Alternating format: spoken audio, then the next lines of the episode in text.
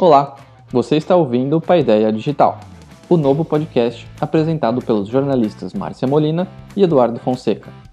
Para quem não sabe, Paideia é um termo da Grécia Antiga que define o conceito de cultura e educação.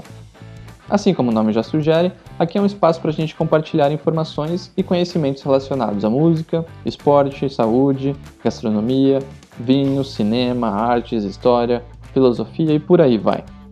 Meu nome é Victor Hugo, engenheiro e responsável por toda a parte técnica deste canal. E agora vamos para mais um episódio do Paideia Digital.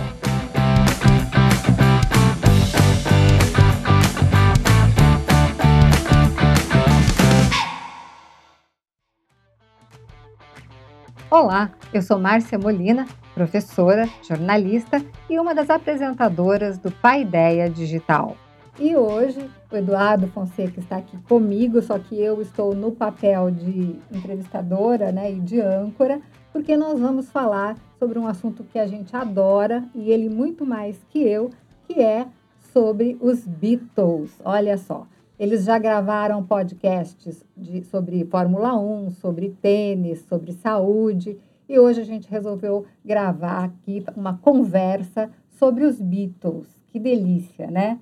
Porque afinal os Beatles marcou a nossa vida, não importa, né? A não ser que você tenha nascido ontem, é, os Beatles de uma certa forma fizeram, fazem parte da nossa vida e eu até gostaria de Oi, Eduardo, tudo bem? Oi, Márcia, tudo bem? Vamos falar boa noite, porque agora é noite, né? Mas vocês, claro, que vão ouvir a qualquer momento essa conversa.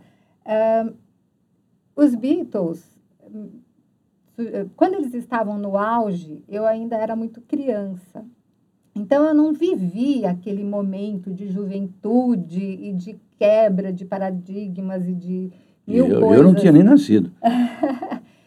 e aí, assim, convivendo com o Eduardo durante todos esses anos e viajando com ele, é, eu pude entender melhor e, e, e até curtir de uma forma muito mais afinada tudo o que eles fizeram, não só em termos de música, né, mas a, a mudança social que, ou sociológica que eles também provocaram. Claro que está tudo dentro de um contexto. E, inclusive, a gente fez algumas viagens, que depois a gente pode falar um pouco, mas a gente acabou conhecendo Liverpool e foi muito bacana, porque fomos mais de uma vez lá e a própria cidade que não se dava conta da importância da, de, de, ter abrigado os Beatles ali durante um tempo, de repente descobriu esse, esse lance turístico e hoje tem um baita museu sobre os Beatles lá. Estivemos lá dois anos e a gente pôde visitar o museu. Tem um ônibus turístico que percorre todos os locais né, os ícones ali da cidade, Penny Lane, Strawberry Fields, etc. Mas ok, vamos falar um pouquinho sobre essa grande banda e esses grandes é, quatro rapazes de Liverpool que transformaram o mundo. Tudo bem, Eduardo? Eu gostaria Tudo antes bem, que você apenas falasse um pouquinho é, sobre. Você tem uma tese sobre música, sobre rock e educação, né? Afinal de contas, esse podcast está em ambos os sites, a Rocker Life e o, o Liceu Educacional. Então, se apresente um pouquinho para o pessoal no sentido música, no sentido Beatles. É porque, no sentido esportivo, já participei aqui de alguns podcasts com o Guilherme, um sobre o Wimbledon, e em seguida virá Roland Garros, depois talvez Australian Open. E hoje estamos fazendo para a Rock Your Life, uma academia que vocês já conhecem, e para o Liceu, uma entidade educacional, um podcast sobre música. Agora, especificamente sobre a sua colocação inicial, do Eduardo, a tese de mestrado dele que redundou na publicação de um livro, por se tratar de um tema de educação, evidentemente, dizia respeito à história das universidades. Então, eu venho desde lá do Trivium e o Quatrivium, até os tempos atuais, desde os novos pedagogos, Piaget, Vygotsky, pelas universidades, as tradicionais, Oxford, Cambridge. E, e nessa história da universidade e da educação, eu permeei um pouco a minha biografia, eu falei um pouco dos meus tempos, e para falar dos meus tempos, eu tive, eu que sou jovem já há algum tempo, há 66 anos mais precisamente, de falar dos gloriosos anos 60, ano, ou anos extrema política belicosa, final da Segunda Guerra, mas a plenitude da Guerra Fria, a geração jovem contestando aquilo que a geração antiga tinha feito e, pelo jeito, tinha feito de forma errada, o que redundou nas grandes guerras do século XX e na Guerra Fria, que perpassava, portanto, aquela época de minha juventude. E nesses anos 60, quem aparece meio que representando a essência de todo aquele movimento que se denominou contra a cultura, ou seja, contra aquela cultura established, aquela que havia, aquele status quo anterior.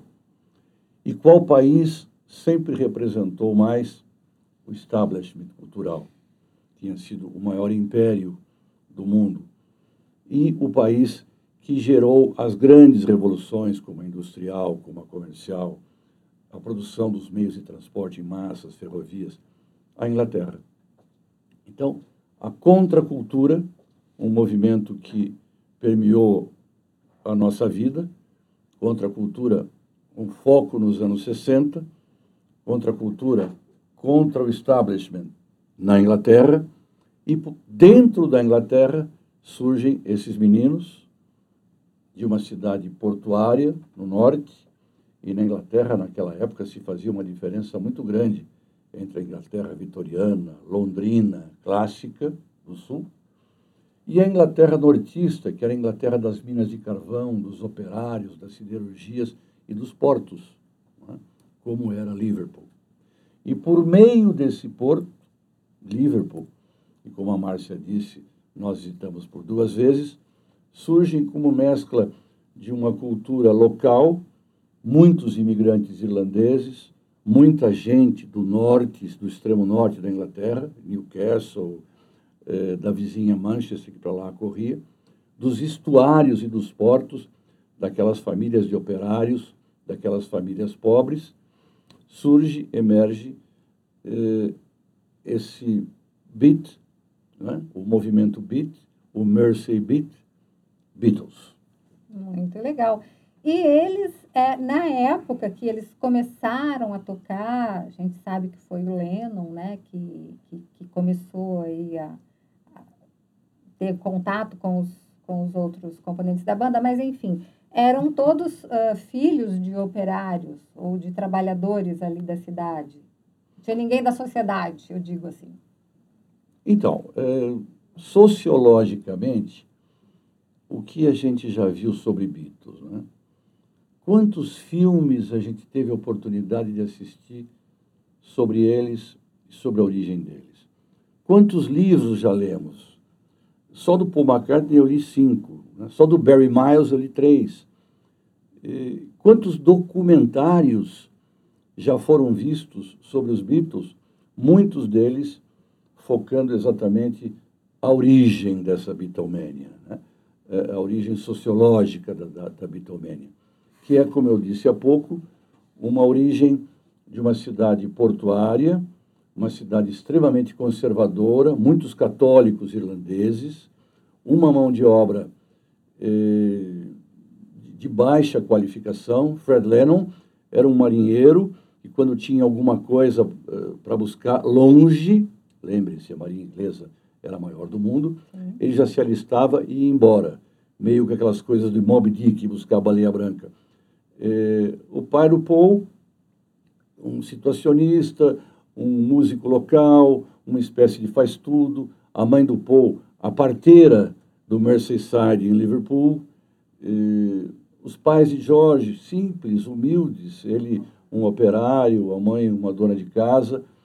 Mas o fato é que isso não diferenciava muito os quatro do restante da sociedade de Liverpool. Não haviam milionários a não ser os grandes, os grandes uh, donos de estaleiros Sim. em Liverpool. Tem é? uma curiosidade, só para cortar um pouquinho. O Titanic passa por Liverpool antes de, de seguir a sua rota, né? Então, o Plymouth, Sunderland e, e, Liverpool, nós tivemos também em, em Barrow Furnace, uhum. um pouco mais ao sul, que, que eram as grandes cidades portuárias da Inglaterra onde, evidentemente, eram construídos os grandes navios, e o maior de todos, por excelência na época, o Titanic. Né? É, que foi construído, na, acho que na Irlanda, depois vem... É, a construção é por ali. Liverpool está é. a alguns braços de mar da Irlanda, é. tudo ali é, é muito próximo. que Liverpool era bastante é, movimentada, né? E tem muitas histórias. E mas essa coisa do porto, uhum. se você me permite, é o gancho inicial para isso, para essa história fabulosa dos Fab Four. Porque, por ser Porto, quem visita Porto, quem frequenta Porto? Marinheiro. E muitos marinheiros americanos, os Estados Unidos no pós-guerra já dominavam economicamente o mundo e importavam e exportavam mercadorias, visitavam o grande porto de Liverpool. E muitos deles já traziam suas vitrolinhas e os discos. E é importante saber que a fusão de, daquilo que se denominou rock, é, de gospel, é, de country, folk, é, de jazz, todos estilos musicais oriundos ou originários dos Estados Unidos. Uhum. Então, nos, dos anos 50, a segunda metade dos anos 50, começam a surgir Cole Perkins, Chuck Berry, Little Richard, Jerry Lee Lewis, Johnny Cash. Nos Estados Unidos. Elvis Presley, principalmente. Isso. E esses marinheiros, comprando discos dessa turma toda, quando viajavam para ouvir suas músicas, levavam os discos desses cantores, desses músicos. E quando chegavam a Liverpool, muitos eh, da cidade, e inclusive amigos de John, que era o mais velho, compravam esses discos, trocavam por mercadorias, e ali Lennon McCartney começa a ter contato com o rock, começa a ter contato com esses players que eu acabei é. de falar. E qual idade eles tinham quando eles começaram a tocar e a se conhecer? Todos eles são do Entre Guerra. É, aliás, todos, quando me refiro a Entre Guerra, é entre a Segunda Guerra, de 40 a 45. Lennon é de 40, Paul é de 42, George é de 43, Ringo é o mais velho de 38, no início da guerra. Portanto, todos eles nascem num período muito difícil. Em 1958, 59, 60, portanto, eles tinham de 16 a 19 anos. Uhum. Né? Lennon, o mais velho, e estudante eh, ali em Liverpool, próximo da Penny Lane, eh, de uma escola chamada Quarry Bank. Lennon ganhou uma viola da mamãe, Julia, e começou a tocar. A Julia ensinava alguns acordes a ele. E essa história foi contada tantas vezes Sim, que filmes e nem tal. sei se uhum. vale a pena contar. O fato é que é nessa escola, numa apresentação dessa escola, que os dois se conhecem, John Lennon e Paul McCartney, e o resto, como a gente ouvia em Liverpool, é história. Sim.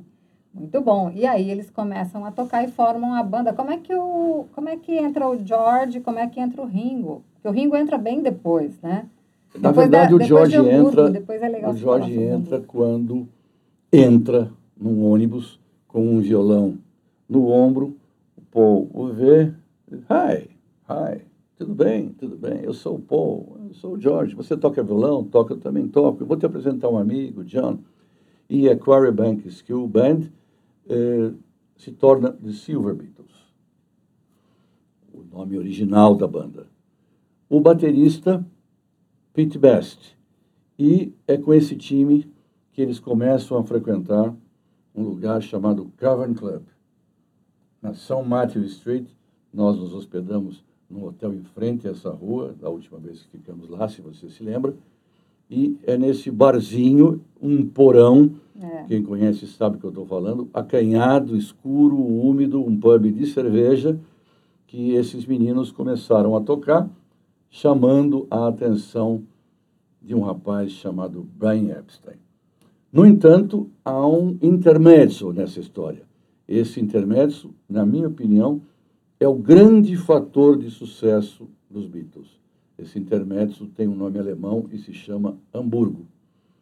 Porque, com George Harrison ainda menor de idade e, portanto, meio fugitivo, eles ficam nessa cidade portuária, portuária. da Alemanha, uhum. né, numa rua de prostituição, a São Poli, nós visitamos também, é. e ali conheceram a necessidade de tocar durante oito, nove, dez horas seguidas.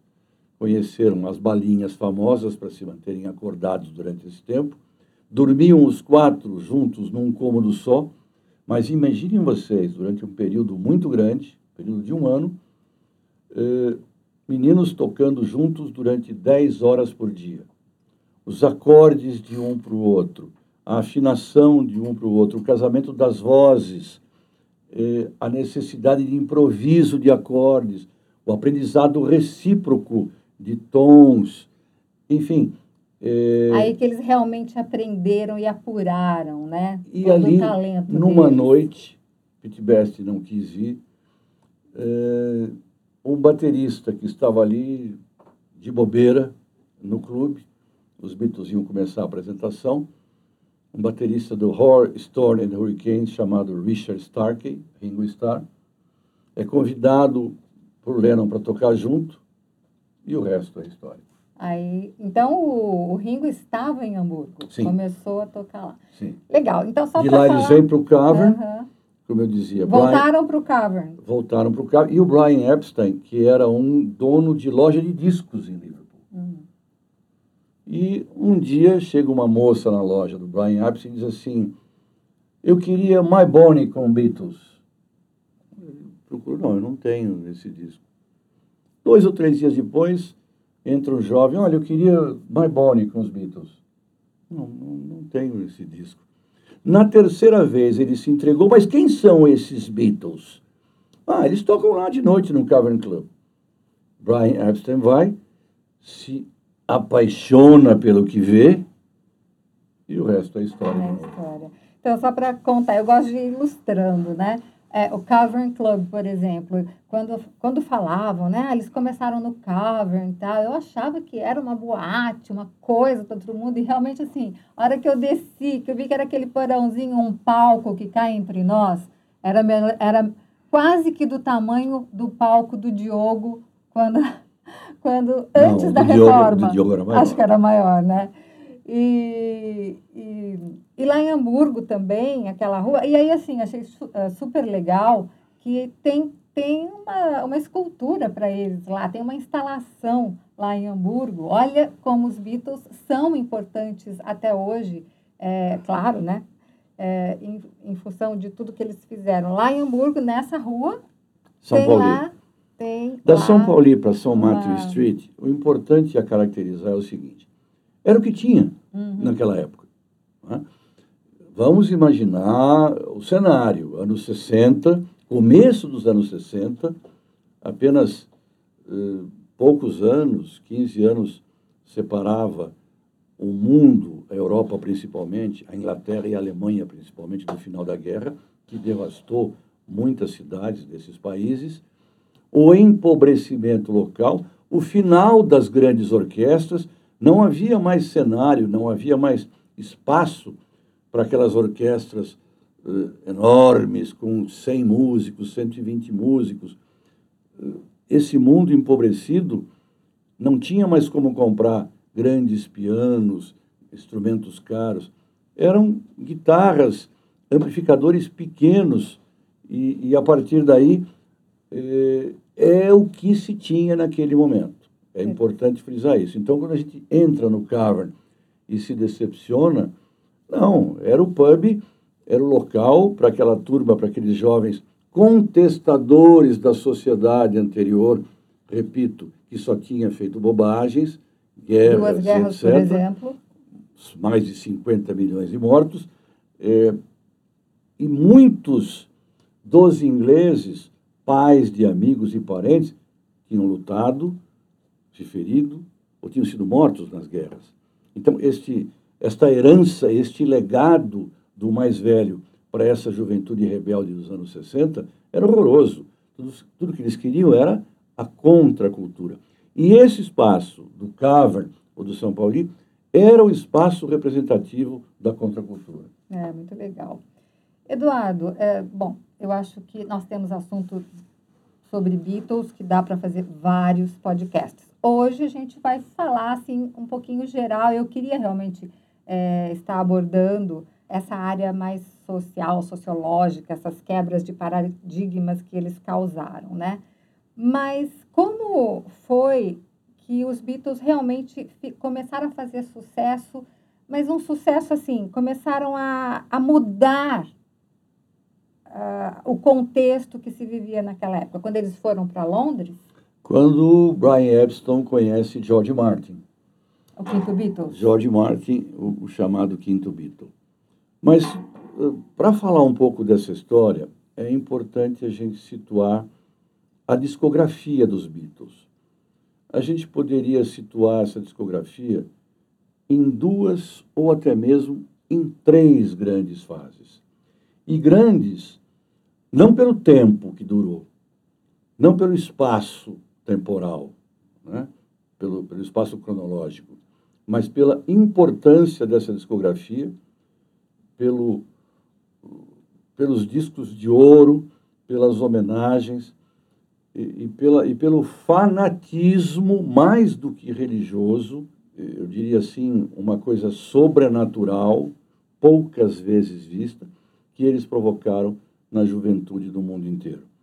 A primeira fase, a fase de brincadeira, a fase mais romântica, a fase de eh, ela me ama, eu te amo, eu quero segurar na sua mão. Eu diria que seria uma fase ingênua, né? Eu Aquela gostaria que você fosse minha, não me abandone, somos amigos, que é a fase do Please Please Me, a fase do Beatles for Sale e a fase do We The Beatles que são os três primeiros discos, de 63 uh, ah, a 65. Essa, essa fase é, é, é, é permitida por, pela criação de um selo, a EMI, o selo Parlophone, e, e os Beatles, então, gravam esses três discos. O primeiro, no dia do meu aniversário, em, em 23 de março, só que de 63, sai o Please Please Me, com músicas como I Saw Standing There e Twist and Shout, que não era originalmente dos Beatles. Mas com esse disco, os Beatles começam a ser extremamente conhecidos na Inglaterra. Os Beatles são chamados para tocar na BBC, na British Broadcasting. E começa esse fenômeno que não acabaria mais. Portanto, 63 é o ano definitivo da era bitomaníaca no mundo. Quantos e quantos documentários a gente já assistiu, Márcia? Eu não sei exatamente eh, como você gostaria de focar essa nossa conversa, esse nosso, esse nosso podcast ou videocast, mas o fato é que eu gostaria de um específico, se não for hoje, um outro dia, para falar da discografia e para dividir essas três fases. Talvez hoje fosse o caso da gente falar um pouco mais dessa questão sociológica, daquilo que eles promoveram, é. os badges de Lennon e Yoko, Nus pela Paz, o que o Paul McCartney faz até hoje, como fez a semana passada, que nós todos pudemos ver, um dos maiores live aid do mundo, mas uh, o encontro de todos aqueles artistas uh, a Lady Gaga é que, é que chefiou, digamos isso, é, em favor e, de recursos para combater a coronavírus. Isso, e, e, o grande, a grande sacada, assim, o que mais atraiu todo mundo, o Paul McCartney vai participar. É, isso traz é. um, um charme especial, um peso especial a qualquer evento, né? Porque é o grande cavalheiro, assim, a gente fala com as grandes damas, né? Ele é o grande cavalheiro da, da música. Então, só para pegar um gancho, veja, veja como falar de Beatles ou de qualquer um deles em especial. Você pode andar por todos os caminhos que quiser, Pegando um gancho desse programa, o que, que o Paul McCartney faz? Ele vai resgatar uma música e eles têm música para qualquer tema, para qualquer assunto. Né? Ele vai buscar Lady Madonna, uma música que ele fez para a mãe, para Mother Mary, assim como Larry B. Mas ele foca Lady Madonna nesse programa especial porque ela era parteira, ela dava vidas, ela assegurava o nascimento, ela prolongava a vida da família. Então, eh, se vocês notarem como essa música é construída, a letra dela, a mãe que alimenta, a mãe que socorre, né? e no meio do pandemônio, Wednesday morning, uh, Friday night arrive without suitcase. A, a, letra combina as coisas todas que estão acontecendo naquele fervilhar, enquanto a lei de Madonna, enquanto a mãe provê vidas. No meio do turbilhão do coronavírus, os médicos, os enfermeiros estão tentando salvar essas vidas. O Paul se coloca, portanto, na homenagem que fez a médicos e enfermeiros, uhum. com uma música que ele tinha feito. É, o que eu quero dizer, para qualquer assunto que você ponha na roda, tem uma música dos é Beatles. Verdade, é verdade, é universal. Mas voltando então um pouquinho, uh, quando eles vão para Londres, o que acontece? Saem de Liverpool, né, vão para Londres. Assim, o, na verdade, eu acho que eles nunca foram definitivamente para Londres ou nunca saíram definitivamente de Liverpool. É, eles, quando viram estrelas, né, e aí é importante destacar, depois do, do The Beatles, que tem músicas importantes da discografia, um dos primeiros grandes sucessos, que é All My Lovin', os Beatles são convidados para fazer um filme, Hard Day's Night, que era o nome de uma música, que virou o nome do disco e que virou o nome do filme. Esse filme não era assim tão ambicioso, era apenas para retratar um cotidiano trabalhoso, né? explode e os Beatles saem então do mundo inglês, da ilha, e vão para o mundo. Né? Chegam nos Estados Unidos, dos Estados Unidos para o mundo inteiro, e aí o mundo conhece efetivamente a Beatlemania. Hard Day's Night é o momento que a gente poderia dizer então que os Beatles saem ou, ou se afastam um pouco mais de Liverpool para se tornarem cidadãos, cidadãos do mundo, via, evidentemente, a swing em London.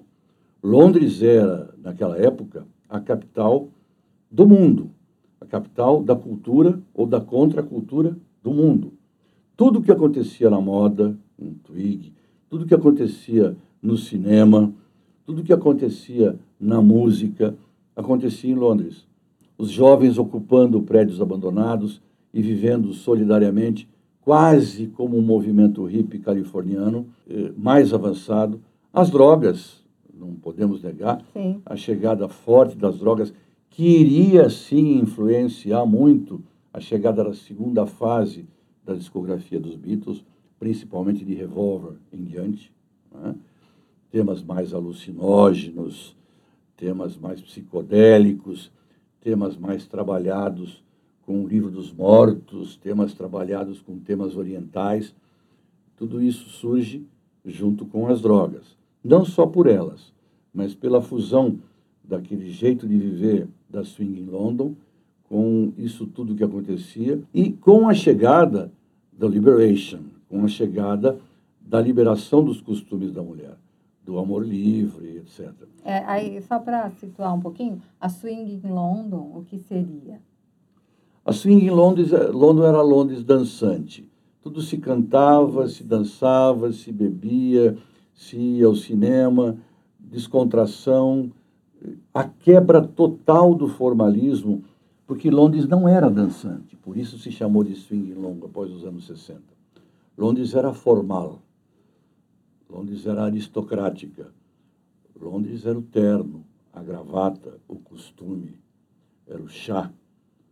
Com a turma bitomaníaca e outros tantos que andaram por lá, poderia ficar um ano falando dos Donovan, dos Stones, eh, dos, dos dos Pete eh, criaturas enlouquecidas e geniais, todos estudantes de escolas de artes, de escolas de música, muito diferente da geração americana, de Elvis, de Cash, que eram um jeito de estrada, motoristas de caminhão. Esses músicos londrinos eram todos profissionais da música, entendam bem isso.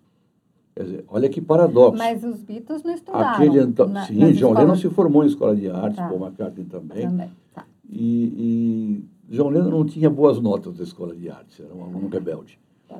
Então, eh, assim, o que eu quero dizer, a swing em London é chamada assim quando se percebe que aquela Londres austera, vitoriana, fechada, cinza, das roupas tweed, desaparece com a chegada dos jeans, dos longos cabelos, das Barba. meninas mais irreverentes e de comportamentos mais liberados, a mini saia da, da Twig, eh, essa é a swing em London. Muito bom. E qual a música? Tem alguma música ícone dessa época? Os Beatles têm 363 músicas. É muito difícil achar a música ícone da época, porque, assim, eles viveram enquanto banda, enquanto Beatles, e morreram nos anos 60. O primeiro disco surge em 1963, o Please Please Me, e o último é lançado em 69, Abbey Road, começo de 70. Portanto, toda a discografia dos Beatles, na minha opinião, representa os 60s, os anos 60, e uh, essa swing em London. Há, e esta é uma visão internacional, não é uma visão londrina, não é uma visão inglesa, um disco que é o representante, isso para críticos, eu mesmo não entro muito nessa, como o álbum mais emblemático da história do rock, talvez um dos álbuns mais importantes da história da música, que é o Sgt. Peppers. Uhum. Sgt. Peppers sai em 1967, um trabalho maluco, e aí eu acho que pode sim, indo na sua direção, representar a swing em London, porque ele chama na sua construção, na sua composição, todos os grandes artistas de Londres, todos os, os, os fotógrafos, os desenhistas, os músicos, os cenógrafos, na composição da capa. É a primeira vez que as músicas têm as letras impressas. Havia uma descoberta, uma espécie de álbum dentro de álbum na capa. E a própria capa é polêmica. E é. até há pouco tempo atrás, há- quantos anos já tem o Sgt. Peppers? Ele é de 1967. Pronto, em 2017 fez né, aniversário. É. e se falou muito sobre o álbum. E essa capa super polêmica, porque colocou várias pessoas famosas. Enfim, Então, tem mil coisas para E falar. é muito né? interessante essa capa, porque ela vai buscar todos aqueles que a contracultura abomina, até a Rita está lá, Uhum. né? e, e vai E trazendo o aos Mr. poucos, Crowley está lá também.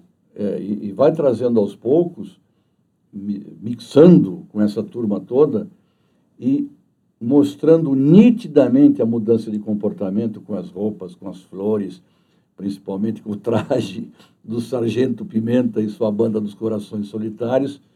Eh, aliás, em qualquer festa fantasia, no mundo inteiro, é, o- é o traje mais utilizado, o traje dos quatro que simbolizam o Sgt. Peppers. E também, Márcia, tem, e e aí é algo primordial, é algo original, é seminal, talvez essa seja a melhor palavra, um disco que tem um contexto.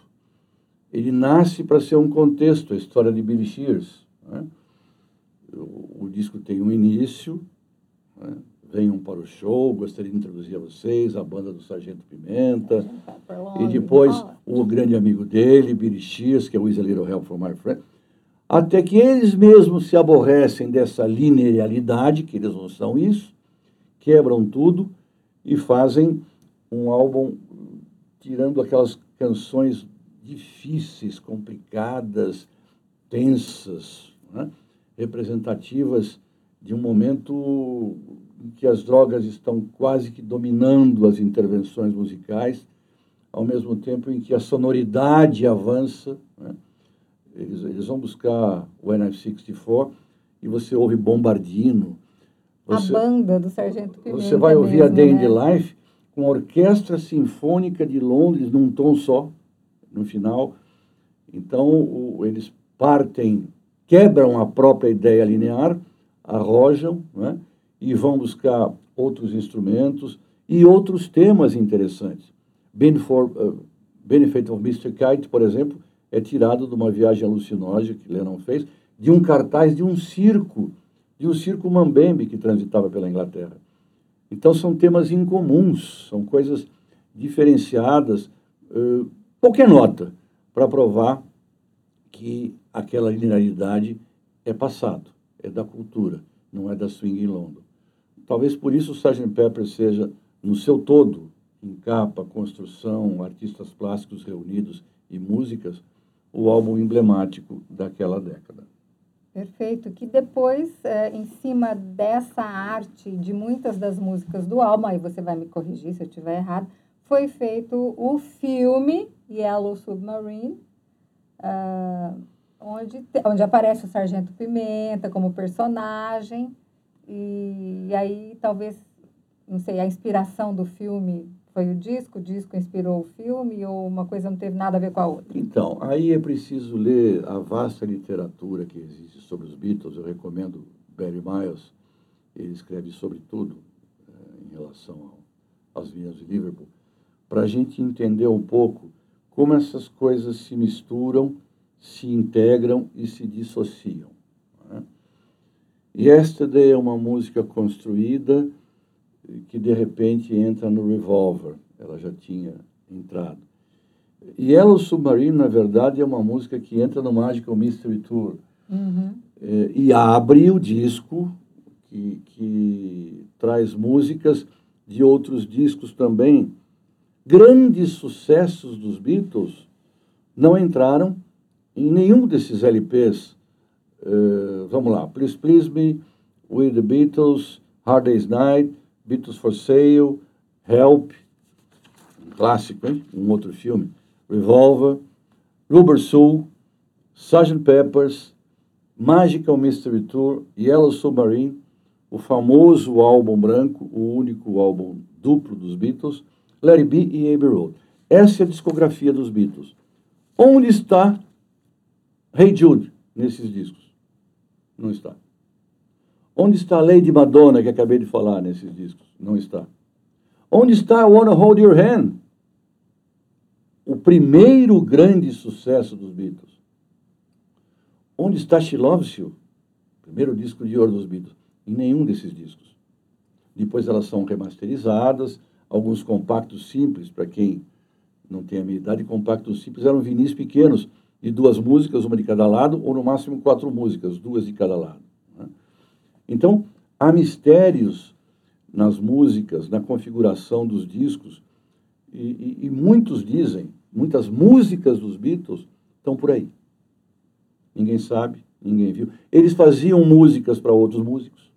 Peter Gordon, por exemplo, vira e mexe, estavam lá Sim, Eduardo, mas, por exemplo, Lady, Lady Madonna e essas outras que não estavam nos LPs, que não fizeram parte dos LPs, estavam em compactos Sim. simples ou duplos, né? Sim, mas era obrigatório a banda eh, lançar, pelo menos eh, no final do ano, né, as gravadoras exigiam isso, os LPs. Uhum. E sobrava música, não entra, não entra, não entra. E é interessante que antes dos Beatles, Márcia, os LPs, os discos longos, 78 ou 33 rotações, tinham quatro músicas. A partir do Please Please Me, 14 músicas eram colocadas uhum. nos, nos discos. Uma outra curiosidade, os cantores não interpretavam músicas próprias. Os cantores interpretavam músicas de outros compositores. Assim, desde Frank Sinatra, todos eles. É, a gente viu isso bem presente com Elton John, né? A gente até se esquecia que as, nem, as composições não eram de Elton John, só para... Mas, enfim, Algumas até, até é. Mas com os Beatles, isso muda. Uhum.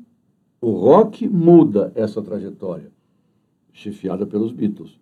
Porque nos primeiros dois, três discos, ainda eles se permitiam tocar coisas de Carl Perkins, tocar coisas de Buddy Holly, Sim. Chuck Berry, né? Uhum. É, Mr. Postman, por exemplo, é, e Kansas City, Twist and Shout, músicas que não eram dos Beatles, mas a partir do terceiro, a partir de Hard Day's Night, eles só, só tocavam e cantavam músicas deles. Bacana. Qual foi o legado dos Beatles? Se você puder resumir, porque é muita coisa e continua, né? Eu acho que eles continuam deixando, a gente continua absorvendo, revivendo, reinterpretando, enfim. Se você tivesse que falar alguma coisa, Eu escolher usaria- um legado, qual seria? Eu usaria, são tantas coisas, muitas. Eu sou um legado de Beatles. Eu vivo com tênis no pé, com jeans. Eu sou um advogado, procurador de Estado que vai trabalhar de jeans e tênis. Eu sou um cara que saio de casa, ligo o carro e quero ouvir música. Eu sou um cara que estou em casa, vou ouvir música. É, o meu cabelo não é aquele cabelo à moda tradicional que meu pai usava. É mais rebelde. O meu jeito de ser, o meu jeito de falar, o meu jeito de me relacionar representa bem o que é a sociedade pós-Beatles, pós-contracultura. Um jeito, imagino, um pouco mais solto, um pouco mais aberto, menos formal de viver. Tantas coisas eles fizeram e tantas coisas eles deixaram em tão curto espaço de tempo. A gente falou muito pouco de George Harrison, precisaria três, quatro programas desses para falar desse mágico. Mas, assim, o que eu deixaria como legado, o que eu entendo que é o principal legado que eles deixaram para todos nós e que muitos poucos de nós aproveitaram e a humanidade ainda não aproveita, a gente continua vivenciando guerras e pandemias e desastres e desigualdades, é a última música do último disco dos Beatles. Aliás, qual foi a- o último disco, antes de você falar da última música? Essa é uma pergunta que tem duas respostas. Isso. O It Be e Abbey Road são os últimos dois discos dos Beatles. Abbey Road aparece como sendo o último. Na verdade, o último a ser gravado foi It Be. Para simplificar. Mas naquele que é entregue ao público consumidor pela gravadora, o último disco é Abbey Road e a última música In the End. E a frase que é o legado é And in the end, the love you take is equal to the, The love, love you, you made. No final, o amor que você tem é o amor que você dá. Gostaria, eu sinceramente gostaria, em homenagem aos Beatles, que a humanidade aproveitasse melhor esse legado. Muito bacana, Eduardo. A gente conversou aqui um pouquinho sobre Beatles, só um pouquinho, né? Foi mais Bem de 40, quase uma hora, de con- 50 minutos de, de bate-papo aqui e, e falamos muito pouco. Então, agora eu quero te agradecer e pedir para que você dê aí uma dica de livro, de filme, para quem quer ou para quem não conhece muito e quer começar a entender melhor sobre os Beatles, nem vou falar de música, porque os, as músicas é, está na nossa alma, no nosso dia a dia, já faz parte da vida de todos, porque toda hora a gente liga o rádio, em algum momento vai tocar Beatles, né? O que você recomendaria para quem está querendo saber um pouco mais sobre os Beatles?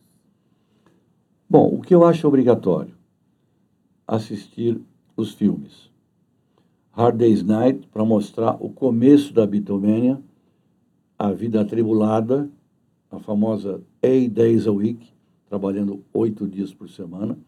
A Hard Day's Night, a noite de um dia duro, eh, representa essa época, o Beatles for Sale, a obrigação que eles tinham de produzir um disco em uma semana, porque se aproximava o Natal e a gravadora queria lançar.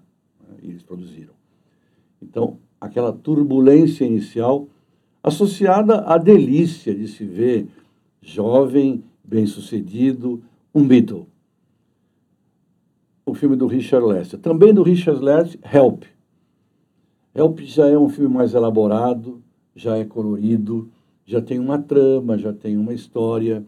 Ringo Starr é até o personagem principal, a história do anel. E mas as músicas do filme Help são as músicas do lado A do disco. Help, Ticket to Ride, You've Got to Hide Your Love Away, You're Gonna Lose That Girl. Uh, são músicas maravilhosas e, e, assim, é um filme apaixonante porque mostra cada um deles do seu jeito, do seu perfil, num tema, num, num roteiro eh, que vira até um, um, uma dramaturgia. Yellow Submarine, eu não ouso dizer e não gosto que digam que é um desenho animado. Para mim é uma criação genial, Sim. uma obra-prima, mas recomendo que assistam ao lado de crianças, de filhos, de sobrinhos, de netos, de irmãos mais novos, porque é uma alegoria ao Sgt. Peppers, ao Sargento Pimenta, né? uma grande viagem por um mundo irreal eh, num submarino amarelo, a chegada a Nowhereland, a terra dos Blue Rings, dos inimigos azuis, tudo numa composição maravilhosa. E, e, a saída, vamos ficar todos juntos em All Together Now. Tem tanta coisa boa, tem tanta ilustração, tanta derivação filosófica ali, e, e o filme é, acima de tudo, bonito e bem musicado. Né? O Magical Mystery Tour, que é uma viagem louca do Paul McCartney, tivemos a oportunidade, Márcia e eu, de andarmos no Magical Mystery Tour em Liverpool. No é ônibus. É um trajeto por aquele ônibus, aquele ônibus colorido, que visita os pontos principais da vida dos quatro Beatles, da casa deles, onde eles estudaram, da Penny Lane, da Eleanor Rigby, enfim, de tudo aquilo eh, que está presente na, nas músicas deles. Né? O Larry B, que talvez seja o melhor documentário eh, videomaker de um, de um disco, né? um making-of de um disco, onde aparece exaustivamente algumas músicas, levando às vezes 100 takes para formar um original. Uma fase difícil, o John já com o Yoko, o Paul já fazendo carreira solo, o álbum dele já estava pronto e seria lançado logo depois do anúncio da dissolução. E, mas, assim, é um disco que se rivaliza, um, um filme que se rivaliza, uma outra orientação, uma outra dica que eu dou, com o filme do francês Jean-Luc Godard sobre os Stones. Né? O, o Sympathy for the Devil. Muito legal. Que tem a mesma, a mesma visão do making of. Só que uma visão no velho vague e tal. É. O, o Larry B já é mais documentário presencial e presencia mesmo brigas do John com George, do Paul com John, momentos difíceis. Né? Difícil encontrar esses, esses filmes? Nas, ah, hoje a, a molecada sabe muito mais do que eu disso. Eu sou um dinossauro. Eu tinha que comprar os CDs, os DVDs, os, os né, aqueles vídeos que você enfiava na, Ó, eu, eu acho muito legal o. Mas eu não sei onde encontrar, né? Mas acho que encontra fácil também. No, ah, vai lá no YouTube, Google que é, acha tudo. YouTube, acha perdão. É, a, o filme é um videoclipe do, do último show que eles fazem lá no alto do prédio da da, da Savile Road. Savile Road, é. é ela se, a Márcia se refere e é exatamente o último momento em que se encontram para tocar juntos. Eles fazem Don't Let Me Down, eles fazem Get Back. É, no, no, na cobertura do famoso prédio 148 da Savile Row. Né? E o, legal de ver nesse documentário, um documentário de 15 minutos, que é o que dura, né? é exatamente a forma inicialmente permissiva que a polícia chega que a rua se fecha, afinal são os Beatles, né? Mas afinal estamos em Londres, os policiais têm que ir lá e acabar com a festa. É, é um momento também simbólico para a dissolução, porque quando, na hora do refrão, Get Back to Where You Once Belong, o Paul olha para Yoko Ono, que estava sentada do lado, tipo assim, volta para o lugar que você veio, minha filha, que aqui você estragou tudo. E tem um outro olhar muito amável, que depois se justificaria, de George Harrison para Billy Preston, que faz o teclado. Don't Let Me Down e Get Back. É um momento muito bonito. Isso está fácil de encontrar. Documentários As Pampas, eh, regravações As Pampas. Os Beatles, inegavelmente, são os músicos que tiveram suas músicas mais regravadas. E Yesterday é a música mais regravada de todos os tempos. Hey Jude é o rock mais regravado de todos os tempos. Então, assim, é, é muito farto o que existe. Literatura, eu acho muito importante, quem curte e gosta, ler qualquer coisa do Barry Miles. Eu digo qualquer coisa porque os livros menores dele têm 350, 400 páginas. E ele é muito detalhista e, e, e sempre com abordagem sociológica, histórica. É muito legal para entender como é que surge e como é que se mantém e como acaba, né? É, o fenômeno, se é que acaba. Então, mais uma vez, é legal você estar aqui falando com a gente nesse podcast. Desejo que todos curtam e conheçam um pouco mais, ou continue conhecendo mais a respeito dessa grande banda, desses grandes rapazes de Liverpool, que realmente, a gente sabe, mudaram muita coisa no mundo. Obrigada e até a próxima. Obrigada, Eduardo. And in the love you take is equal to, to the love love you make. Tchau, tchau.